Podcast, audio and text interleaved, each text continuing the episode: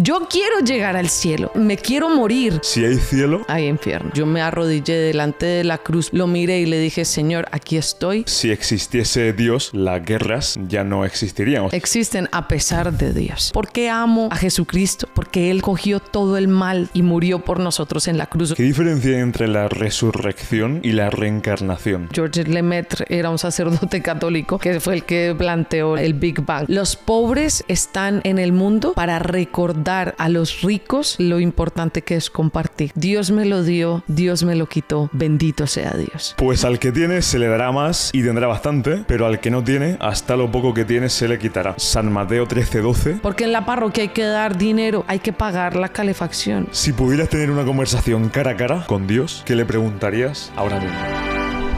Buah. Damas, caballeros, bienvenidos, episodio número 32. Hoy me encuentro con María y hoy me da a mí que va a ser una conversación bestial, ¿no? Lo siguiente, vamos a hablar sobre teología, religión, entiendo que también, creencias, energías, fe. María, ¿qué tal? Un placer.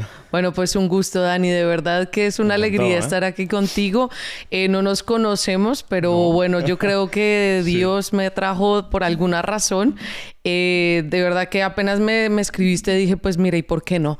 Entonces digo, aquí estoy y como mi misión es servir a Dios y a la iglesia, pues aquí estamos. A ver si te puedo responder alguna cosa o te dejo de pronto con un poquito más de dudas. Vale. Eres teóloga, si no me equivoco, ¿verdad? Sí, sí, sí. Soy teóloga, doctora en teología eh, reciente. Soy un pichón de doctora en, en teología, pero estoy...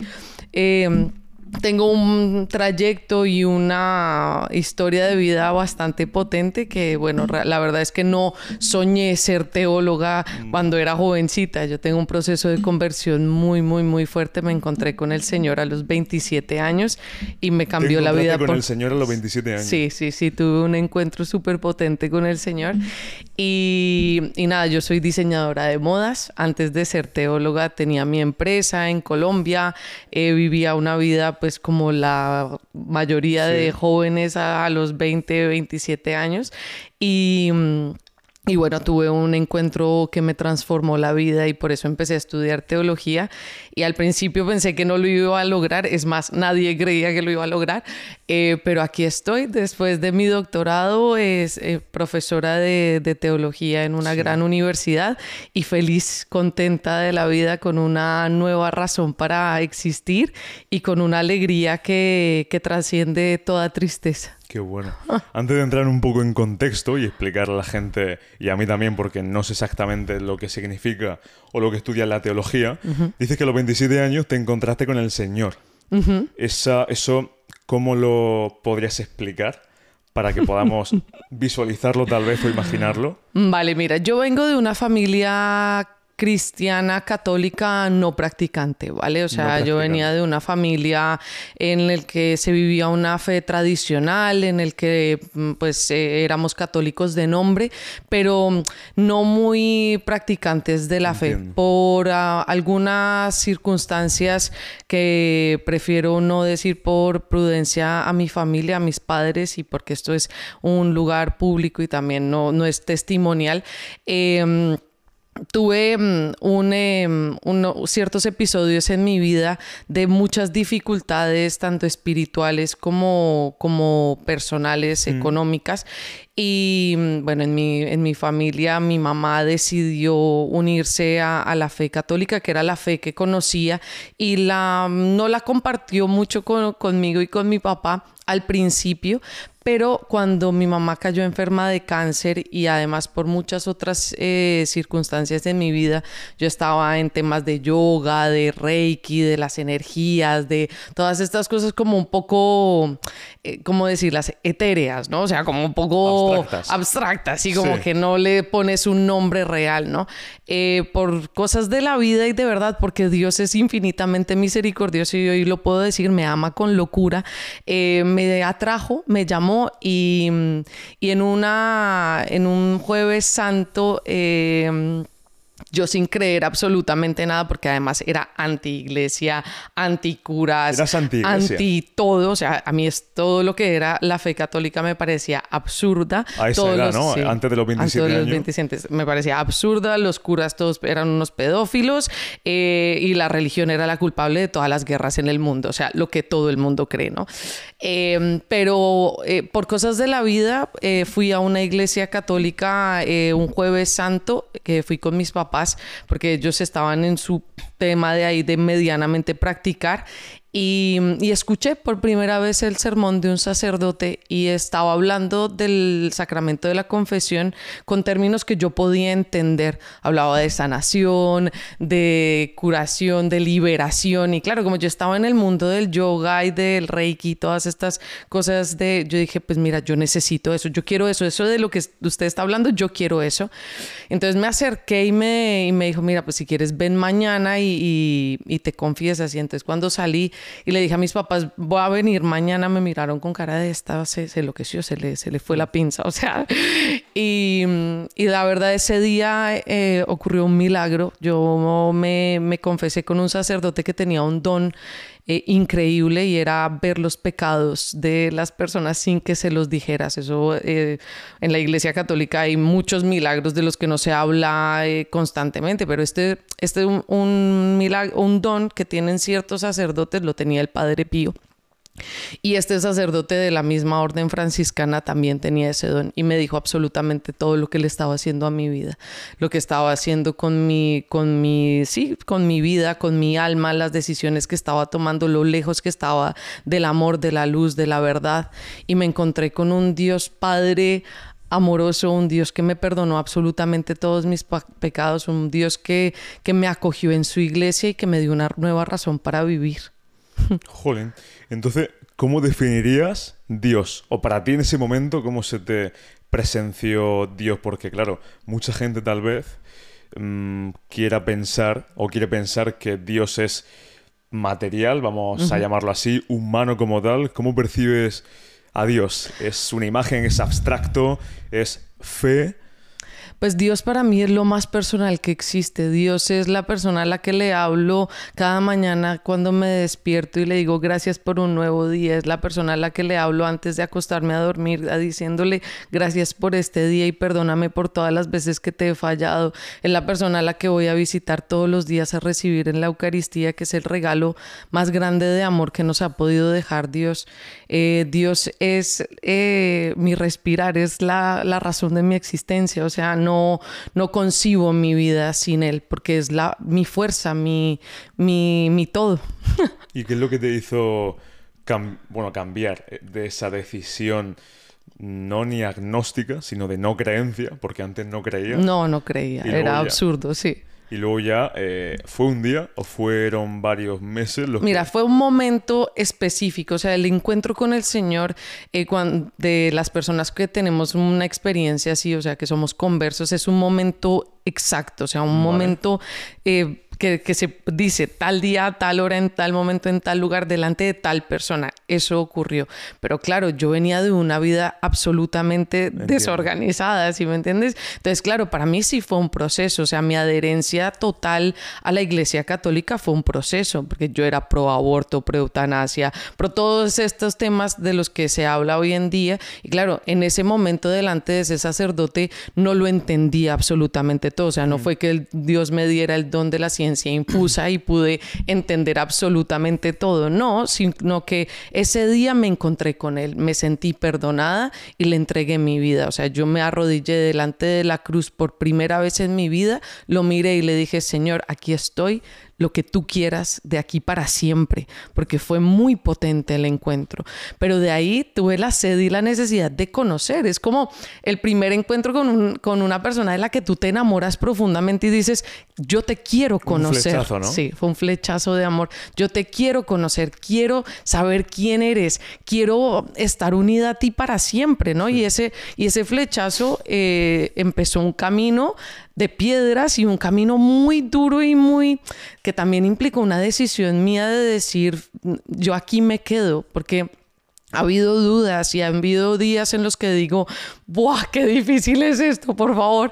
¡Qué difícil es mantenerse fiel! ¡Qué difícil es decirte sí! ¡Qué difícil es permanecer a tu lado cuando todo el mundo está yendo en contra de ti, cuando todo a todas las personas a las que le hablo dicen como eso es absurdo, eh, no tienes ni idea, eh, qué anticuada eres, qué ridículo creer en lo que tú crees, o sea, la iglesia, todo lo que yo creía, hoy me lo dicen a mí. Y yo digo, hombre, si tuvieras la riqueza y la belleza que tiene la iglesia, si vieras la, lo grandioso que es recibir a Jesús en la Eucaristía, si supieras lo maravilloso que es despertarte y saber que Él está contigo, lo que tú dices, ¿Por qué no creer? ¿Y cómo no creer? O sea, que la vida, hoy le decía a mis, a, mis alumnos, es que la vida es diferente cuando tú crees. La vida es diferente cuando sabes que no todo depende de ti, que tienes un Dios al que, que está cogiéndote de la mano y te está diciendo, yo estoy contigo, ven conmigo que yo quiero cuidarte, quiero amarte, quiero tener una relación contigo. Hijo mío, te amo. ¿Cómo no voy a querer estar con él? ¿No? ¿Y cómo, cómo cambia tu vida a partir de entonces? Eh, buscándolo. Es decir... ¿O qué es lo que haces? Porque me comentabas que a partir de... Ese fue el momento en el que ya empezaste a estudiar teología. Teología, sí. Entonces, claro, em, yo era diseñadora de modas, claro, pinto... Ah, permíteme que te pregunte, ¿antes diseñaba moda? Bueno, antes de los 27 años o antes de ese momento. Antes de los... Eh, o sea, hasta mis 27 años fui diseñadora de modas, tuve una empresa muy maravillosa, la que... qué tal la, empresa? la verdad, muy bien, desfiles, bueno, en la Semana Internacional de la Moda en Bogotá, o sea, no era famosa, porque no lo voy a decir, pero sí estaba haciendo como mis pinitos eh, para, para, tener una empresa grande. Y, y, bueno, la verdad es que, ¿qué te voy a decir? Antes de conocer al Señor, yo siento que como que todo eran puertas cerradas, ¿no? O sea, todo eran dificultades. Yo me salía al desfile en no sé qué y todo era como muy luchado, muy, muy duro. Y a partir de conocer al Señor, yo no sé por qué, pero como que las puertas se fueron abriendo, empecé a estudiar teología y aunque fue muy difícil, o sea, de verdad te lo digo, estudiar teología es una de las cosas más difíciles que he hecho en mi vida, porque eh, yo pintaba bonito, yo diseñaba bonito, pero leer, o sea, imagínate, el primer día de mi, mi primera clase fue teología fundamental y llega el profesor, un fraile dominico majísimo, que lo quiero muchísimo, con un tocho de libros de este tamaño y dice como, esto es lo que vamos a leer este semestre y yo miré y dije, yo no leo desde hace nunca. Entonces, pues fue, fue, terrible. Y en el primer examen de, ese, de esa asignatura, yo me acuerdo que el pobre me, me miró y me dijo, María Claudia, tú esto no lo vas a lograr. Tú dedícate a tu ropita porque tú esto no lo vas a lograr. Y yo lloraba y decía, pero señor, por favor, ¿para qué me llamaste a esto tan horrible? Esto es muy difícil. Y salí y un fraile al que le, otro fraile al que le tengo también muchísimo cariño me dijo, mira María Claudia, nos vamos a sentar y yo te voy a enseñar dónde tienes que buscar, dónde tienes que investigar.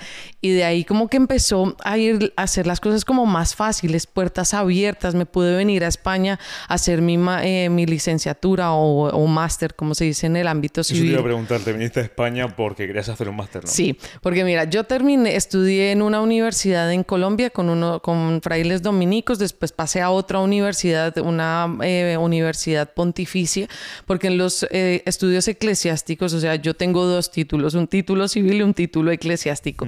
Los títulos eclesiásticos tienen una como una eh, un camino diferente a los civiles, aunque están, son paralelos, pero se llaman diferente. Entonces, digamos, yo hice mi, mi pregrado o eh, es el bachillerato eclesiástico. Hice la maestría, que es una licenciatura y dura dos años, y después el doctorado. Entonces, cuando yo en, en Colombia dije, yo quiero estudiar en esta universidad, o sea, dije claramente en esta, no voy a decir cuál, pero es en esta, ¿no? Eh, y hice todo lo que tenía que hacer para llegar. Y llegué acá a estudiar en esa universidad donde empecé mi licenciatura, estudié teología moral y espiritualidad y después hice mi doctorado, la tesis, eh, trabajé la teología de la ternura. Eh, un estudio en el Papa Francisco y Monseñor Carlos Roqueta. Y la verdad es que ha sido un camino de ir descubriendo, ir quitándole el velo a quién es Dios, eh, cómo es, cómo nos habla. Eso te iba a preguntar, ¿qué, ¿qué, estudias exactamente? Te pregunto desde la absoluta ignorancia, eh, cuando estudias teología o bueno, me habías dicho estudios eclesiásticos. No sé cuántos años son, eh, el tiempo, las asignaturas, si se pueden llamar asignaturas. Vale, mira, yo estudié em, el bachillerato en teología son cinco años. Cinco años. Son cinco años. Eh, se hacen dos años de filosofía, entonces estudiamos todas las asignaturas filosóficas, epistemología, eh, antropología, latín, griego. Bueno, o sea, hacemos dos años de, de filosofía y ya después pasamos a la, teología. Y en teología hay diferentes ramas de la teología. Entonces está la, teología bíblica, que es obvio, Biblia, estudiamos la Biblia, el Antiguo Testamento, el Nuevo Testamento, pero lo estudiamos en, digamos, eh, escritos joánicos, es decir, el Evangelio de Juan y, y, el Apocalipsis, los estudiamos juntos, las cartas, las cartas católicas, estudiamos todas las cartas, los evangelios, cada uno de los evangelios, Juan, los ópticos, bueno, todo eso lo estudiamos.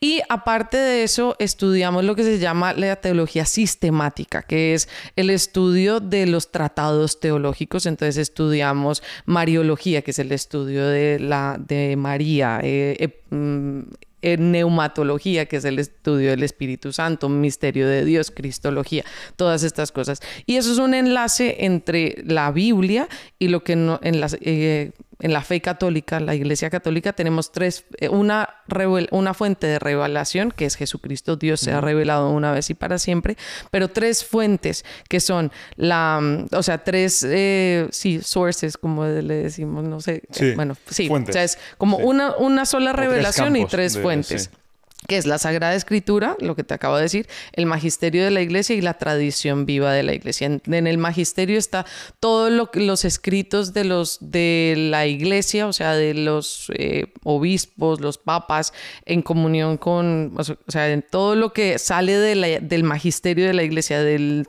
como de la estructura jerárquica de la iglesia, ¿no? Y la tradición, que es los escritos de los santos y los doctores de la iglesia, o sea, Santo Tomás de Aquino, Santa Teresa de Ávila, todas esas cosas, también entran dentro del estudio de, la, de estos tratados que te digo. Entonces, eh, Cristología, pues estudiamos qué dice de Cristo toda la Sagrada Escritura, qué se, ha dicho de Cristo en toda la evolución del pensamiento de la Iglesia, porque tú sabes que la Iglesia, pues sí, se fundó con Cristo, pero ha habido una, una, un, una historia, ¿no? Y no es como que Dios, Jesucristo, simplemente se quedó en el pasado y allá está, no, sino que él permanece en su iglesia, permanece hablándonos, no, no cambia nada la revelación, la única revelación que es Él, pero sí nos da como nuevas formas de comprenderlo y eso es lo que hace el magisterio de la iglesia. Ahora te preguntaré por la iglesia. Hablabas de Santo Tomás de Aquino y me, acabo de, me acabas de recordar, me acuerdo que yo di filosofía en bachillerato y la profesora que tenía nos habló de Santo Tomás de Aquino y me acuerdo, de lo poco que me acuerdo de Santo Tomás de Aquino, que él decía que en el mundo, en la creación del mundo, que ahora te preguntaré también por la creación del mundo, supuestamente no nos podemos ir al infinito en el orden de las causas para la creación del mundo. Entonces Santo Tomás, corrígeme si me equivoco, decía que teníamos que atribuirle a la creación del mundo como a un primer ente. Y Santo Tomás lo que dice es que ese primer ente es Dios o fue Dios. Eh, explícame todo esto porque me interesa mucho. ¿Cómo alguien que filosofa con todos estos temas concluye que la primera causa de la creación de este mundo es Dios? Vale, pues mira, no solamente hablo de eso, sino que Santo Tomás de Aquino nos plantea las cinco vías del conocimiento de Dios, las cinco pruebas de la existencia de Dios, cinco vías en las que nosotros, por medio de la razón, podemos llegar a concluir que existe un Dios, ¿vale? No se, no se está hablando del Dios cristiano, no, no se está hablando de Jesucristo, simplemente nos dice que por medio de la contemplación, por medio de la observación del mundo creado, podemos ver, percibir, entender que es razonable la existencia de Dios, ¿vale? Entonces lo que nos dice la primera vía, que es la vía del movimiento, nos plantea que el mundo está en constante movimiento, o sea, nosotros nos damos cuenta que todo lo que tenemos a nuestro alrededor se mueve, ¿vale? Nosotros crecemos, el, el viento se mueve, ¿sí? Entonces lo que él dice es que si nosotros vemos que las cosas se están moviendo, es necesario entender que nada se mueve por sí solo, no, nada se mueve por sí mismo, sino que cuando nosotros vemos, tú tienes tu móvil ahí, el móvil está quieto, pero para que se mueva tú tienes que levantarlo y moverlo de un sitio. O sea, las cosas se mueven porque hay alguien que las mueva que las mueve. Entonces, él dice, esa, ese primer motor, ese primer eh, movedor, por así decirlo, que no se dice así, pero ese, ese primer acto de... Causa, ¿no? No, porque las causas es, es, otro. El primer, el motor inmóvil, el motor que mueve todo, sería Dios. Y ese motor o ese primer, el que mueve las cosas, no puede ser movido, es decir, tiene que ser externo a todo lo que se está moviendo. Lo cual quiere decir que tiene que haber algo por fuera de este mundo que ha puesto en movimiento todo lo que existe. Pero todo lo que existe en este mundo. En este mundo. O sea que Él es, no es material. ¿En el planeta Tierra o en el universo? En el universo. Todo lo, que, todo lo que vemos y no vemos que sea materia creado es, es movido por ese ser que no es material. O sea, que está por todo, exactamente. Sol, etc, etc, etc. O sea, por eso el mundo contemplamos que el sol se mueve, ¿vale? Para que algo se mueva tiene que haber sido, haber sido movido en un primer momento por alguien o por algo.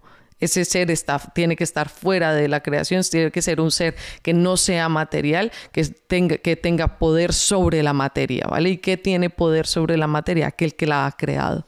Y esto me decías que la causa no tiene nada que ver. no, porque esta es, el primer, esta es la primera prueba. la causa y efecto. Vale, la segunda prueba es la, de la, causalidad, ¿vale? Entonces lo que él dice es que hay, hay vemos en el, contemplamos en el mundo que hay causa, que hay efectos visibles de causas visibles, ¿vale? Vamos a ponerlo desde, esta perspectiva. Tú eres el efecto visible de una causa que es el amor de tus padres, ¿vale? Entonces, ese, esa causa te creó a ti, pero si vamos a un movimiento hacia atrás de todas las causas y de los efectos, o sea, que de los de los efectos visibles, de las causas visibles, tiene que haber una primera causa, un inicio, un principio de todo lo que existe para que sea la causa la causalidad de todo lo que de todo lo que hay. Es decir que tiene que igual tiene que estar fuera de este mundo tiene que ser externo para que sea la primera causa de todos los efectos que siguen después. Que eso es lo que decía Tomás de Aquino eso es lo que dice Santo no podemos ir al infinito hasta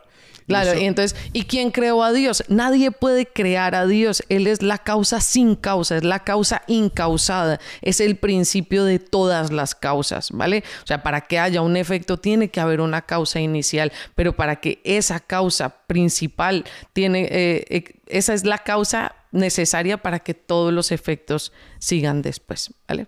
Eso es lo que. Y la siguiente, la tercera prueba que él dice es la necesidad que tiene todo, la contingencia, que lo relacionamos con la necesidad. Solamente hay un ser necesario para que todo lo que existe exista y ese ser es el que lo ha creado, o sea, el creador de todo. El único ser necesario sería Dios, ¿vale? Porque el resto, ni tu mamá sería necesaria para que tú existas, pero si ustedes dos no existen, el mundo no deja de existir, no cambia, ¿vale? Ustedes no son los creadores de este mundo. El único ser necesario y contingente, no contingente sería Dios. Y bueno, ya después la siguiente causa que es, me estás haciendo estudiar eh, en mis pensamientos. Sí, se puede explicarla mejor mejor porque ahora, ahora te preguntaré, bueno, si puedes explicar, vale, si sí. te acuerdas. Sí, sí, me acuerdo. O sea, la cuarta vía es... Es que me da mucha curiosidad todo esto. Estoy así como en clink, clink, clink. O sea, te sigamos y ya, ya me van a venir. Te iba a decir, eh, me decías que, por ejemplo, imagínate, mi madre y yo no existimos, pero si esa premisa, yo es que soy mucho de filosofar, si esa premisa la llevamos a todo el mundo, es decir, si absolutamente todas las madres existentes en este mundo no existen, todos sus hijos tampoco. Es decir, que el mundo, si no se vacía, acabaría vaciándose dentro de poco. No sé si me explico. sí, pero no, pero no deja, pero no serían necesarios para que el resto de las cosas existan. Es decir, el mundo seguiría siendo mundo sin ti. El mundo seguiría siendo mundo sin las madres. Es verdad, sería un mundo sin hijos, pero sería igual un mundo. ¿Y cómo y el significado de mundo, cómo lo entiende? Creación. O sea, llevándolo a la, a la, idea de Santo Tomás, es que la creación, lo único que es necesario para que la creación exista es el creador. Así de sencillo, sí. Y La siguiente son los grados de perfección, ¿vale? Entonces, podemos percibir en el mundo. ¿Te que... Sí, sí, me acabo. No, ya me acordé de las dos, la, cuarta y la quinta. Entonces están los grados de perfección y, la, y el, orden o la, el orden o la inteligencia. Entonces, en los grados de perfección, eh, lo que nos dice Santo Tomás es que por medio de la contemplación del mundo también podemos percibir que existen lo que se llaman los trascendentales del ser, que es que existe el bien, la verdad y la belleza, pero que existen de una manera imperfecta. Es decir, vivimos en un mundo en el que una rosa puede estar eh, al lado de, excremento, ¿vale? O sea, en un mundo en el que existe lo bello, lo, lo bueno, pero al mismo tiempo existe lo malo y lo feo. O sea, que estamos en un mundo en el que esas cosas están mezcladas, pero si nosotros podemos percibir o tener una cierta luz de, es, de la belleza, tiene que existir en grado sumo y en grado perfecto. Y en grado sumo y perfecto es Dios, O sea, la respuesta siempre será al final Dios, ¿no? Entonces, si podemos percibir que existe el bien, la verdad y la belleza, la fuente máxima de donde brota todo bien, verdad y belleza sería Dios. Y la última es la del orden, que es como la más sencilla de entender, que es podemos ver en el mundo que existen animales o seres que no son inteligentes, pero hacen lo que tienen que hacer. Es decir, una abeja no se levanta pensando en la mañana voy a sacar miel de, del polen. No, simplemente lo hace porque hay un orden en el mundo. O sea, si tú te das cuenta, el único ser que puede vivir en, contrario a lo que verdaderamente es, es el ser humano, ¿vale? El único ser que puede tomar la decisión de no ser lo que es, es el ser humano. Todos los demás animales viven y hacen lo que están llamados a hacer. Hay un orden en el mundo, ¿vale? El único ser que lo incumple es el ser humano por el pecado, pero igual, de eso llegaremos después. Pero si podemos ver, los animales se mueven según un orden y el que ha puesto el orden tiene que ser un ser inteligente, exterior otra vez al mundo y ese sería inteligente, ahí la palabra inteligencia, ¿cómo la definirías? ¿O a qué te refieres con ser inteligente? ¿Qué piensa? que pone orden, pero claro, sí, es un ser que Me refiero que, porque si no me equivoco, la diferencia entre los animales y el ser humano es la razón. Y la voluntad. y la voluntad. ¿En qué sentido? La razón que somos capaces, eh, somos seres que somos capaces de, de conocer la verdad, deseamos la verdad y el, con la voluntad somos, nos movemos a buscarla. O sea, la voluntad en sí es un movimiento, es un deseo. Quiero, llegar a, aquí, ¿vale? ¿Y la verdad cómo la definirías tú? ¿O para ti qué es la verdad? Dios. Dios. Vale. ¿Esto tiene alguna relación eh, lo de Tomás de Aquino, bueno, las cinco vías de Tomás de Aquino, porque hablabas de la causalidad con las siete leyes universales. No sé si te suena. Esto sí no me suena mucho. A ver, enséñame, a ver si aprendo algo hoy. Ojo, ¿eh? siete leyes universales, que la gente lo puede buscar en, en internet. Las siete leyes universales del esoterismo. Ley de la correspondencia. A esta primera ley también se le conoce como la ley del espejo, pues significa que todo lo que experimentes y cómo lo hagas se debe a la forma en la que lo percibas la realidad. Es decir, eh, depende de tu visión del mundo, es como vas a acabar actuando o atrayendo aquello que quieres. Esto lo relaciono yo, ya me estoy yendo por las ramas, pero bueno, con la ley de la atracción, que esto es más enérgico que otra cosa. No sé si te suena o sí, sí, Sí, total, sí. Y esa es la ley de la correspondencia. Causa y efecto, supuestamente es que todo lo que hacemos es una causa y trae un efecto a su misma vez. Eh, la ley de la vibración, que eh, eh, no hay nada constante. Estamos en constante cambio. Sí, vale. como que todo lo que sube baja y supuestamente para que se dé ese bien tiene que darse ese mal y viceversa. La ley del mentalismo em, explica que todo antes de pasar a ser una realidad primero es una idea en nuestra mente. Y te voy a mencionar un libro que te recomiendo que leas. Vale. Se llama La ciencia de hacerse rico. Vale. Y relaciona a Dios con el dinero.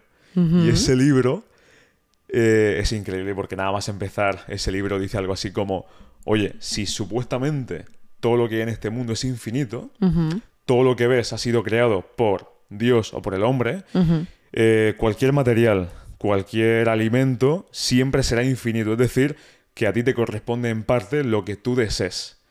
Es una locura, pero es como que tiende a decir que a ti te corresponde algo en la vida, tú te mereces algo y que nunca te va a faltar nada.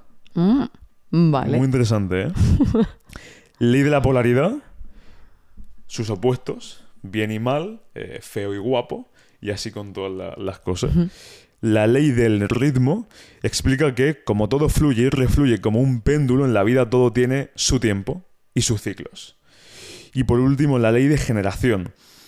Eh, lo que nos quiere decir es que hay, una, hay unas características de ambos géneros e integrándolas a nuestra vida podremos vivir en esa ansiada armonía, es decir, energía masculina y femenina. Supuestamente, según esta ley, para que se dé la energía, no, para que se dé, no, miento, la energía femenina y masculina son necesarias, cada una con sus características. Estas son las siete leyes universales que creo que no tienen ni ninguna relación con Dios o la religión, pero ¿Sí? a mí me da como que tienen conexión. Sí. Es, que se... es que mira, la verdad es que todos estamos buscando. Vaya te acabo de, vaya chava, te acabo de soltar, ¿eh? No, no, no, no, no. es que todos estamos buscando lo mismo. Lo estamos buscando de una manera diferente, pero el deseo de Dios existe en todos. Ese deseo de eternidad, ese deseo, ese anhelo de conocer lo que es bueno, lo que es verdadero, lo que es bello. Yo soy cristiana católica no porque porque porque sí, soy cristiana católica porque confío en las promesas de Dios, pero también sé que hay mucha gente que está buscando lo mismo de otras maneras. Y no te voy a decir que, el, que lo mío es mejor, que lo mío es peor, pero estoy profundamente convencida de que lo que Dios nos enseñó de lo que del paso de Jesucristo por este mundo no es innecesario, ¿vale? Yo creo que todos desde toda la eternidad hemos estado buscando lo mismo y hemos estado perdidos, ¿vale? Nos hemos eh, confundido miles de veces, pero Dios en su infinita misericordia ha enviado a su hijo a enseñarnos el camino. ¿Lo podemos escuchar? Sí. ¿Lo podemos no escuchar? Claro. Está en nuestra decisión. Somos capaces de elegir, que es diferente a ser libres, ¿vale? Eso es muy importante y eso lo repito todas mis clases. Todos somos capaces de decidir. Tenemos la habilidad de elegir ¿vale? Pero solamente somos libres cuando elegimos el bien. Y esto siempre lo voy a repetir porque es muy importante que entendamos que cuando obramos mal no somos libres, ¿vale? Pero si quieres de esto lo podemos hablar después, que eso es, algo que estoy investigando y un tema que me apasiona. Platón. No, eso lo, bueno, a ver, que... Me refiero cuando él hablaba de que estábamos atados a esas cadenas que eran como el mito de la caverna, me refiero como que estábamos atados a las cadenas, que eran nuestras pasiones, que eso supuestamente era el mal que no nos dejaba salir de esa caverna para ver la luz y el sol. Exactamente, bueno, sí tiene un poco de, fundamento, claro, en, la filosofía griega, pero bueno, eso lo tendríamos que... Eh, que debatirlo. Que, profundizar un poquito mm, más, no, no debatirlo, sino profundizarlo un poquito más. Yo creo que es también muy aristotélico, pero obvio es que Aristóteles bebió de Platón, entonces no creo que hmm. haya ahí como mucho pero sí tendría que investigarlo un poco más para poderlo profundizar. Pero bueno, según lo que tú me estabas diciendo, tengo, o sea, que todos estábamos, estamos buscando lo mismo, ¿no? Y yo creo firmemente en, la, en las enseñanzas de Jesucristo y creo firmemente en la iglesia y creo firmemente en la iglesia además porque la necesito, ¿no? Porque es que yo eh, me equivoco mil y una veces y pido perdón mil y una veces, ¿no? Y vuelvo a empezar y ese es el regalo que nos ha dejado eh, Jesucristo en su iglesia, en la iglesia católica. Pero esto que tú de lo que tú me estás hablando eh, me presenta algo como, como si fuera, hubiera una rivalidad entre el bien y el mal, el yin y el yang, ¿no? Esta eterna lucha entre el bien y el mal. Y yo, ¿por qué amo a Jesucristo? Porque Él cogió todo el mal y, se, y lo asumió y murió por nosotros en la cruz. O sea, entregó toda su sangre y toda su vida en perdón de ese mal y el bien siempre será más fuerte. Lo que pasa es que no, sea, no, hace, no hace tanta bomba y no es tan, eh, tan ruidoso. ¿sí? sí, no es tan viral. El bien no es tan viral. Usualmente lo que el mal siempre hace muchísimo más ruido, pero el bien es muchísimo más poderoso y como dice Dostoyevsky, realmente solamente la belleza salvará el mundo, solamente el amor cambiará esta sociedad, solamente el dejarnos transformar por un Dios que nos ama con locura, por favor, solamente abriéndole la puerta a Él y entregándole nuestro corazón y diciéndole, Señor, hazlo tú, porque yo no puedo, evidentemente no puedo. Mira lo que hemos hecho con el mundo sin Dios y lo que seguimos haciendo en el mundo sin Dios y lo que nos equivocamos. Yo la primera, mil y una veces me equivoco, pero lo que lo, lo impresionantemente hermoso de mi iglesia, de mi fe, es que puedo pedir perdón y volver a empezar. Y el bien siempre será mucho más fuerte que el mal. Por eso en estas perspectivas de la lucha entre bien y el mal, siempre digo, hombre, si supiéramos el don de Dios, si supiéramos la grandeza y la fuerza del bien que Él quiere hacer en nosotros, y lo dejáramos hacer. Es que muchas veces es que no lo dejamos hacer. Y Él quiere, Él quiere. Pero si no lo dejamos... Te iba a preguntar, porque el argumento que mucha gente dice, que seguro que has escuchado y, todo, y todos hemos escuchado, eh, si existiese Dios, las guerras ya no existirían o se terminarían. Existen a pesar de Dios. O sea, existen a sufrimiento de Dios. O sea, yo me imagino en este momento a Dios llorando y sufriendo por sus hijos que se están muriendo en una guerra que están perpetuando otros hijos suyos. Es decir, todos somos hijos de Dios y Él sufre por igual por los que están cometiendo el pecado como los que los lo están sufriendo. Es decir, no es que Él sea padre solamente de los buenos, es padre de todos. Y sufre con cada uno de nuestros, de nuestros pecados y sufre con las puertas que le cerramos en la cara. Él quiere actuar, quiere venir a hacer su obra en nosotros, pero somos nosotros por la capacidad que tenemos de elegir en los que nos esclavizamos en nuestros propios vicios y pecados. El vicio de la soberbia, de la, de la arrogancia, del creer que podemos ser más de lo que somos sin Él. No podemos ser nada, somos unos miserables. Y si no lo aceptamos, si no lo asumimos, ni tomamos su mano y decimos, Señor, ayúdanos, vamos a terminar muchísimo peor de lo que estamos. Te iba a preguntar, la teología en sí... Mm, a diferencia de la religión, o qué diferencia hay entre la religión como tal, la teología, o el estudio de la teología en sí, que se encarga de, estudiar. mira, el estudio, la teología es el estudio sistemático de la revelación de Dios, ¿vale? ¿Y qué es revelación? Pues el Dios que se muestra y cuál es el único Dios que se ha mostrado. Jesucristo. Entonces decimos que solamente existe estudio de teología en la fe cristiana porque es el único Dios que se ha mostrado, que ha revelado, su rostro. Pero solamente hay una, a ver, que podíamos hablar de teología en las otras iglesias cristianas, bueno, sí, pero en realidad, la, bueno, digámoslo así, no quiero molestar ni ofender a nadie, pero es que en realidad en la Iglesia Católica tenemos las tres fuentes de la revelación y tenemos, o sea, no creemos como Lutero no dijo en la sola escritura o en la libre interpretación de la Sagrada Escritura. Nosotros estudiamos la Sagrada Escritura, sí, pero tenemos otras eh, fuentes históricas, otro tipo de fuentes de las que también bebemos y estudiamos y desde ahí se construye pues una teología que es el estudio, lo que digo, el estudio sistemático de la revelación. ¿Y con estudio sistemático? ¿A qué te refieres? Organizado, eh, como si, sistemático significa organizado, lo que te digo, que está en Sagrada Escritura, magisterio, o sea, los dogmas de la no son los dogmas de fe, pero obviamente sí tocan los dogmas, las mm, la teología sistemática, los, los, sí, los dogmas se me, se me fue la palabra, perdón. Volverá. Vale. Eh, es que no, sé qué palabra estaba yo pensando. Sí, la, dije antes, hace un rato la dije y ahora se, me, se me olvida. Oye, ¿y la teología que leí por ahí, qué relación tiene con la metafísica?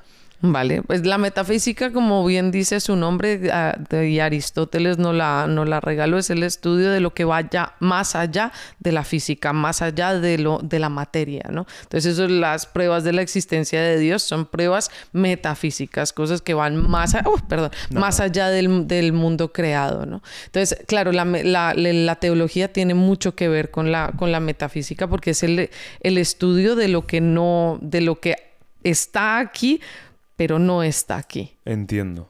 Y eso tal vez se confunda con lo que es abstracto, porque la palabra, claro, yo tengo una duda y es ¿qué es abstracto o qué no es abstracto?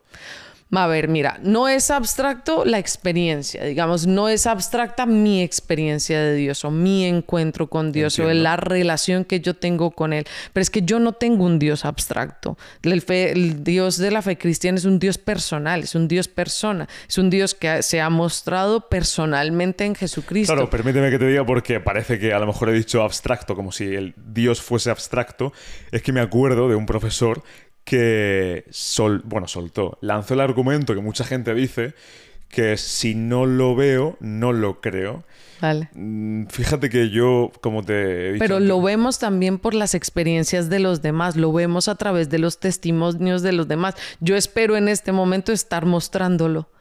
Porque Él actúa en mi vida y a través de mí se hace visible. O sea, mi vida no es abstracta. Yo soy María Claudia Arboleda y estoy sentada aquí delante tuyo y te estoy contando la historia de mi vida. Que tú puedes decir, basta, se, se enloqueció. O sea, ya está. Se le soltó un tornillo. Vale, lo puedes decir o puedes decir, algo pasó. Y es lo que le pasa, por ejemplo, a mi papá. Mi papá es un hombre que está en un proceso, en un camino de fe. Y un día me dijo, María Claudia, una de las pruebas más eh, fuertes de la existencia de Dios es tu vida.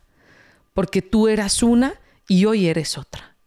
Tú eras otra persona y hoy en día reconozco que tiene que haber algo que a ti te hizo ser de una manera un día y de otra manera en otra y yo no lo logro entender, pero para mí tú eres prueba viva de la existencia de Dios. Y yo conozco muchas otras personas que como yo somos pruebas de, de, la existencia de un ser que nos ha llamado, que nos ha enamorado y nos ha dicho, tú eres mía, te quiero, ven. Y yo como soy, no sé, como lo necesito, voy y lo busco todos los días. Entonces, no sé, podemos creer, sí, podemos no creer también, podemos decir, María Claudia se enloqueció, claro que podemos, pero yo seguiré rezando para que todas las personas en el mundo tengan un encuentro tan potente como el que yo tuve con el Señor, no lo puedan negar, no puedan dudar de su existencia y decidan de una vez para todas, por todas, entregarle su vida y cambiar este mundo, porque es que de verdad que lo necesitamos. Quiero, quiero aclarar que lo que antes, antes he dicho, yo soy de las personas que no necesariamente tengo que ver para creer, porque a mí que me gusta el mundo empresarial, el mundo de los negocios, de tener una visión aquí o antes tienes la fe de que o la confianza de que vas a conseguir o vas a hacer o vas a estar en ese sitio, en ese momento haciendo eso que quieres antes de verlo como tal, que eso yo lo llamaría fe a ciegas. Por eso te digo que eh, a mí me parece más bonito creer que no creer. Sí. Y en ese sentido, claro, el argumento de si no lo veo, no lo creo. En parte lo entiendo, pero por otra parte no.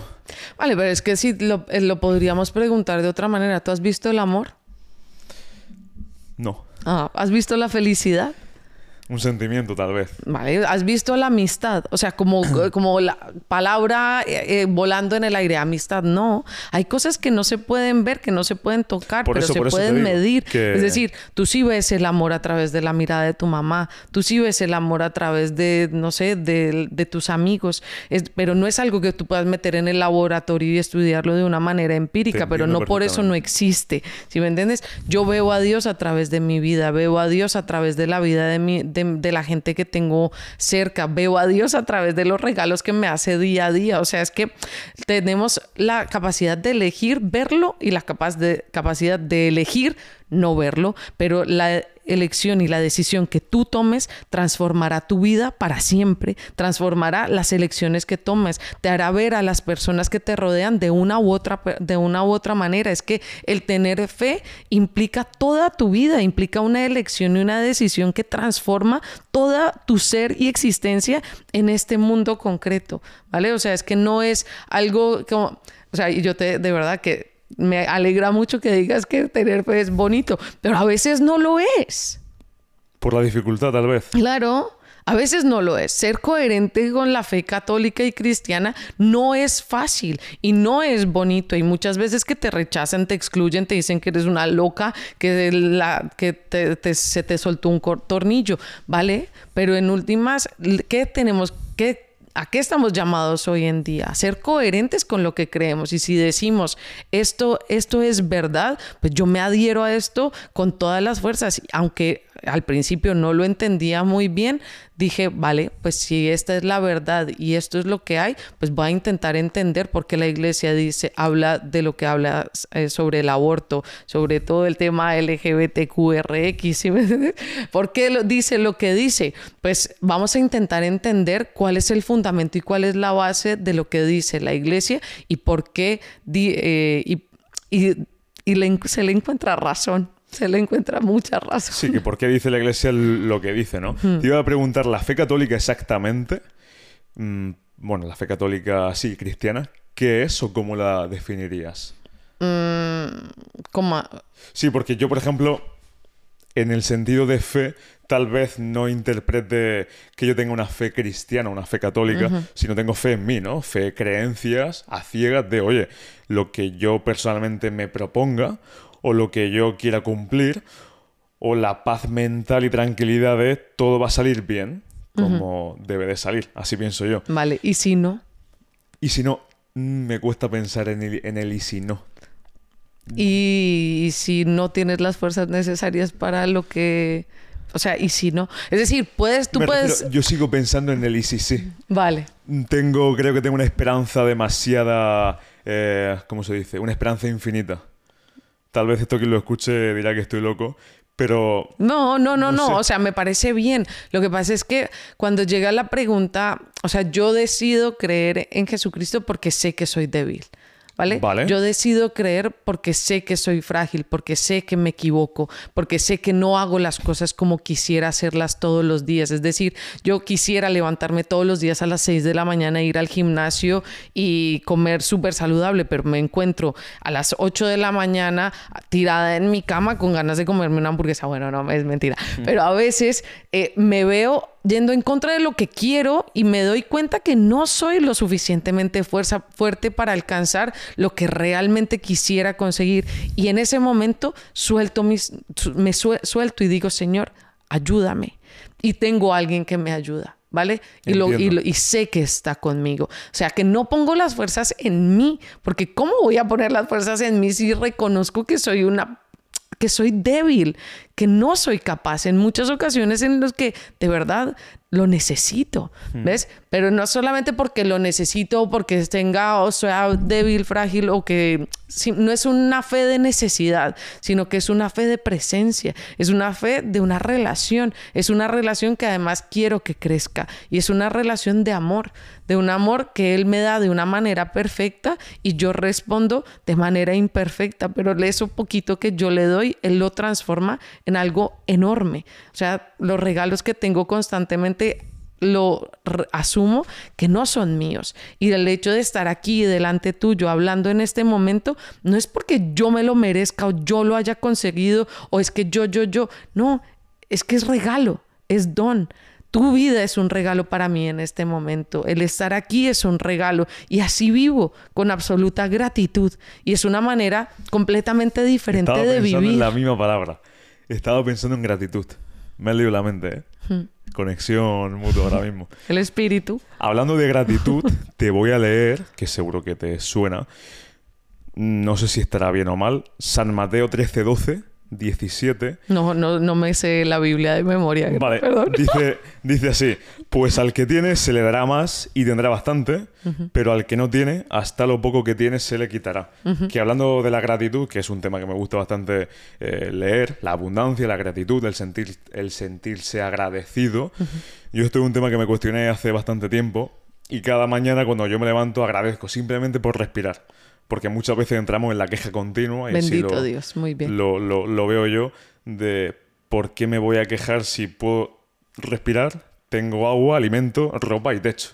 Pues fenomenal, vas en un camino muy bueno. ¿Sí? Rezaré mucho por ti, sí, sí, sí. La, gratitud, ¿cómo se percibe, eh, sí, en tu percepción? O a nivel de Dios, la gratitud para, para Él, ¿qué, sería o qué es? No, la gratitud en principio, y esto es para todos, o sea, seas creyente, seas católico, seas cristiano o no cristiano, la gratitud viene de reconocer que tú no decidiste nacer.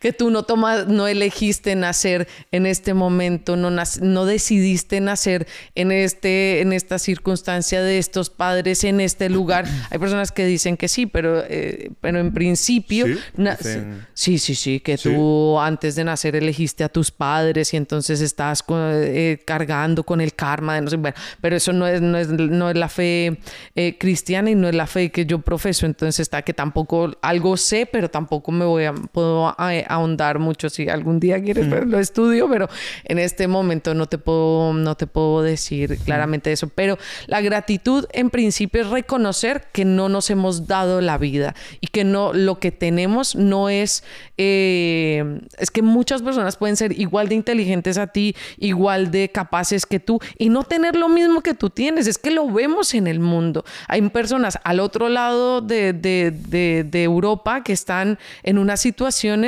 precarias, eh, muy difíciles, y no es porque sean menos inteligentes, menos guapos, menos capaces, no, es simplemente porque así es y no podemos entenderlo de otra manera, o sea, porque Dios lo ha permitido así, ¿por qué lo permite? Bueno, llegaremos al cielo y le preguntaremos los, y, y, Él nos... Podremos entender cuál es su plan y por qué permitió que las cosas fueran así, pero también nos preguntaremos, ¿y yo qué hice? Pero bueno, eso es otra cosa. Pero entonces, el tema de la gratitud es reconocer que no nos hemos dado la vida y que todo lo que tenemos es un regalo. Todo lo que tenemos es, viene como regalo y lo recibimos entendiendo también que lo podemos perder. Todo regalo no es nuestro y lo podemos tener un tiempo y después no tenerlo y bendito sea Dios como como el como la, algún día para que te leas el libro de Job que también es precioso. Ahí, eh, está. ¿A, qué libro te, ¿A qué libro te refieres? El libro de del Santo Job es un libro en la Biblia del Antiguo Testamento que mm, eh, Satanás le dice a, a Dios, mira, este siervo tuyo te quiere, te quiere muchísimo porque tú le has dado todo, porque tiene casa, tiene riquezas, tiene una familia, tiene no sé qué, y Dios le dice, vale, pues mira, hazle lo que quieras a Job, pero no le quites la vida. Y entonces Satanás va y se ensaña con el pobre Job y entonces le quita su casa, le quita sus ganados, le muere, toda su familia, o sea, el pobre Job, o sea, fatal, ha perdido absolutamente todo el pobre, ¿no? Y la frase de Job es, Dios me lo dio, Dios me lo quitó, bendito sea Dios y bendice a Dios en cada uno de los momentos en lo que está perdiendo absolutamente todo, sus hijos, su ganado, su esposa, absolutamente todo, se está quedando en la absoluta miseria. Dios me lo dio, Dios me lo quitó, bendito sea Dios. Y esa es la forma de vivir, esa es la verdadera gratitud, porque es muy fácil estar agradecidos cuando lo tenemos todo, pero también estar agradecidos cuando estamos enfermos, estar agradecidos cuando tenemos un cáncer, de estar agradecidos cuando estamos pasando situaciones difíciles, porque Dios me lo dio, Dios me lo quitó, bendito sea Dios. Esa es la verdadera gratitud, ¿no? Aprender a reconocer que todo lo que tengo es dado, todo lo que tengo es regalo y tengo que estar agradecido porque un día más estoy respirando. Hay, una frase que dice, eh, no es más rico el que más tiene, sino el que menos necesita. Sí, eh, bueno, es más, es más rico aquel que, que reconoce de dónde viene toda, de toda su riqueza, ¿no? Y aprende a ser feliz aún con lo poco. Hmm. ¿La felicidad para ti? Estar con Dios. Ah, no mentiras, la felicidad es... ¿O cómo concibes... Es que esto es profundo, la plenitud de felicidad entendiendo que siempre van a haber días mejores, peores, eh, enfermedades, no enfermedades, hmm. como lo Mira, es que el, mundo actual, el, el, mundo en el que vivimos nos ha hecho un enorme daño. Y el daño más grande es hacernos creer que la felicidad es igual al placer. Y el placer no es la felicidad tener placer es instantáneo, es momentáneo. Muy de acuerdo en eso. ¿eh? La felicidad trasciende el placer. Es más, entre más placer busques, menos feliz vas a ser. ¿Vale? Es decir, cuando tú te aferras a esos instantes de placer, el placer que puedes conseguir comprándote unos zapatos, el placer que puedes sentir teniendo relaciones sexuales, el placer que puedes tener, sentir, eh, no sé, fumándote un porro, no sé, lo que, de lo que encuentres sí, una acción a corto plazo. son, son felicidad, son placeres eh, momentáneos, efímeros, que se, que, se, que se van y que dejan un vacío, un vacío profundo. Entonces, cuando vemos en el mundo en el que las personas están constantemente en búsqueda de placeres, placeres, placeres, ¿por qué? Porque cada vez ese vacío se va haciendo más hondo, más hondo, más hondo y vemos a la gente desenfrenada buscando llenar un vacío que solo Dios puede llenar, un vacío de eternidad. ¿Y quién es el único eterno. Es que nos podemos volver adictos a personas, a cosas, y las personas y las cosas son efímeras, las personas se equivocan, las personas no son perfectas, las personas se mueren. No podemos poner toda nuestra fe y nuestra esperanza en cosas eh, que no son perfectas, ¿vale? Entonces, que van a desaparecer. Que van a desaparecer. ¿Cuál es la verdadera felicidad? Encontrar a Dios. ¿Cuál es la verdadera felicidad? Eh, sentir es, no es sentir, es eh, dejarnos llenar y comprender quiénes somos en realidad, ¿no? O sea, la verdadera felicidad nos llega mirándonos al espejo, reconociéndonos y aceptándonos como somos y aprendiendo a valorar lo poco o mucho que tenemos, ¿no? Y en ese valorar y en ese reconocer está eh, el encontrarnos con Dios, que es el que habita en el, lo profundo de nuestros corazones. Y por eso podemos ser felices aun cuando no tenemos... Eh, cuando estamos en momentos difíciles. Que hay la verdadera felicidad, para mí. Exactamente. Que hablabas del corto plazo, muy de acuerdo con eso, porque es un tema que, em, bueno, yo lo relaciono mucho con la disciplina, leo mucho sobre disciplina, yo hago deporte y lo que tú decías, el ejemplo perfecto, alguien que va al gimnasio, que quiere cambiar su cuerpo, claro, el placer es quedarte en casa, es quedarte en casa descansando. Pero ese placer es momentáneo. Exactamente. Tiene Jim Rohn, un autor americano de educación financiera, una frase que dice, el dolor del arrepentimiento es mucho más duro que el de la disciplina. Porque la disciplina es difícil, es largo placista, tiene que esperar mucho, pero es la verdadera felicidad. Exactamente. Y 100% de acuerdo con eso. Pero la felicidad cristiana es llegar al cielo. Llegar al cielo. que te iba a preguntar, antes hablabas del yin y el yang. Si hay cielo, hay infierno. Hay infierno. ¿Eso cómo se concibe? ¿Cómo lo concibe? Mira, yo se lo explico a mis estudiantes de la siguiente manera, ¿vale? Entonces, todos estamos invitados a una fiesta. La mejor fiesta. O sea, a ti, el hombre más, bueno, el hombre más poderoso del mundo, el multimillonario, el dueño de absolutamente todo lo que existe. O sea, no es Brad Pitt, ¿vale? Yo ya estoy un poco más vieja, entonces llevémoslo un, un hombre guapo joven. Hmm. Dime uno. No. bueno, una chica guapa, joven. Así, mm. una chica que a ti te parezca guapísima. ¿Actriz? Sí, o cantante, lo que tú eh, quieras. Eh, eh, te iba a decir Taylor Swift, pero es que vale, no, pues se me viene vale, a la cabeza. O sea, Taylor Swift te invita a una fiesta. Te dice, Dani, vámonos a una fiesta. Y entonces tú le dices, uy, Taylor, hoy como que no. O sea, yo, pensándolo de la, de la siguiente manera, o sea, es Taylor Swift, ¿vale? Y Taylor Swift viene a tu casa, te toca la puerta y te dice, Daniel, quiero ir a una fiesta contigo. Y tú le dices, Taylor, es que mira, tengo mucho trabajo, estoy un poco, estoy un poco, mm, mira, no, mejor otro día. Dios, el Todopoderoso, el dueño de todo el universo, el más guapo, el más majo, o sea, ya digamos la más guapa, pero no, pero eso, o sea, ya eso, si quieres entramos después en esto. Pero Dios es Padre. El caso es que te está invitando a la fiesta, ¿no? Y es la, la fiesta más guay del mundo. Y tú constantemente le estás diciendo, mm, mira, no tengo tiempo, mira, estoy ocupado, mira, es que no, y esto pues es la fiesta de todos los domingos, ¿no? O sea, para decir, sería bueno que fuéramos a misa los cristianos, pero bueno, el caso es que nos está invitando y mm, constantemente, todo el tiempo, y nosotros, no, no, no, no, no. El día de la fiesta real, el día del momento de la fiesta eh, más grande de todas, si tú le has dicho que no toda tu vida, si tú le has dicho no quiero tener una relación contigo, no me interesa, no vas a querer durar toda la eternidad con aquel al que has rechazado toda tu vida. ¿Ves? Ese es el infierno. El infierno es decirle no a Dios, no quiero estar contigo. Y es absolutamente lógico. No es que Dios sea malo y te vas a quemar en el infierno porque es que tú no has hecho lo que Dios quiere y no has cumplido. No, no, no. Es una relación de amor. Es la invitación a una fiesta. Estás invitado, siempre estás invitado. Las puertas de la iglesia estarán siempre abiertas con todos los pecadores que hay en la iglesia, empezando por mí, con todos. Siempre estarás invitado y puedes decir, no quiero, no me interesa, paso olímpicamente de ti.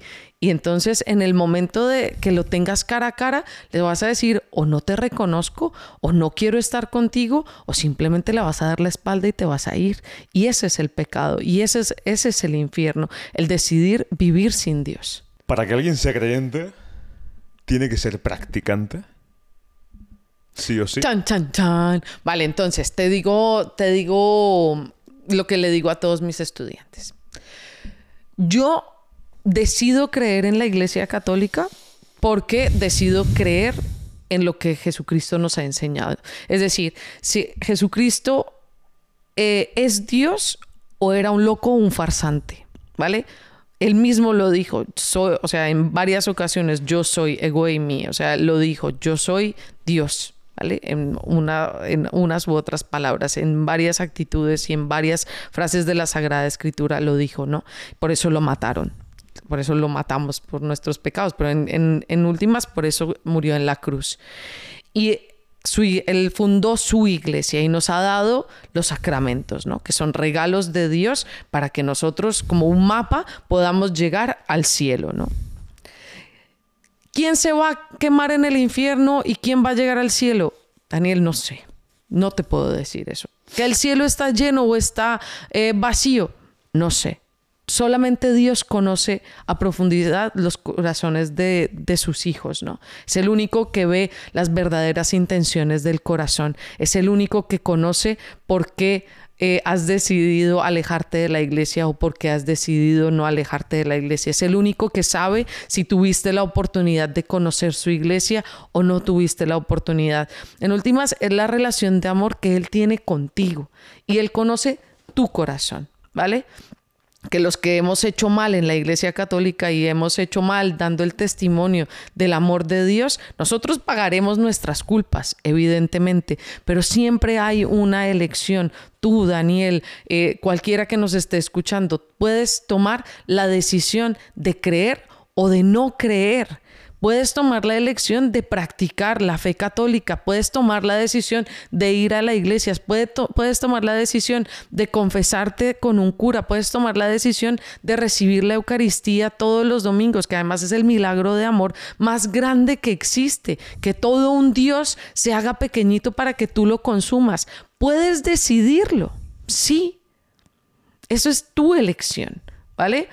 Eh, no te voy a decir eh, si los practicantes, los católicos practicantes nos vamos a ir directamente al cielo. No sé. Lo único que sé es que yo decido hacer lo que Dios me ha enseñado, lo que Él me ha dejado y vivo según sus enseñanzas. Y la, la, elección de cada quien es la elección de cada quien, pero yo sí firmemente invito a todas las personas que practiquen su fe, ¿vale? Que no es un Dios etéreo, no es un Dios que está en el aire, es un Dios que podemos conocer, es un Dios personal, un Dios que se hace presente realmente en la Eucaristía, que está esperándonos todos los días en un sagrario para que lo visitemos, para que lo recibamos y para transformar nuestras vidas. Que yo no sería quien soy en este momento si no fuera por la acción de Dios en mi vida. Y te estoy dando un testimonio, o sea, te estoy hablando de lo que Él ha hecho en mí. Ahora vamos a ver qué puede hacer Él en ti, pero tú tienes que dejarlo. Oye, ¿y el tema de la muerte como tal? ¿Cómo se percibe en la Iglesia Católica? Porque no sé si te suena eh, la corriente filosófica del estoicismo, los estoicos, de ante no sé qué año, 300, 400 antes de Cristo. Ellos entienden la muerte como lo justo y necesario de la vida. Es decir, si hay nacimiento, hay muerte, y el nacimiento, al igual que la muerte, es lo justo.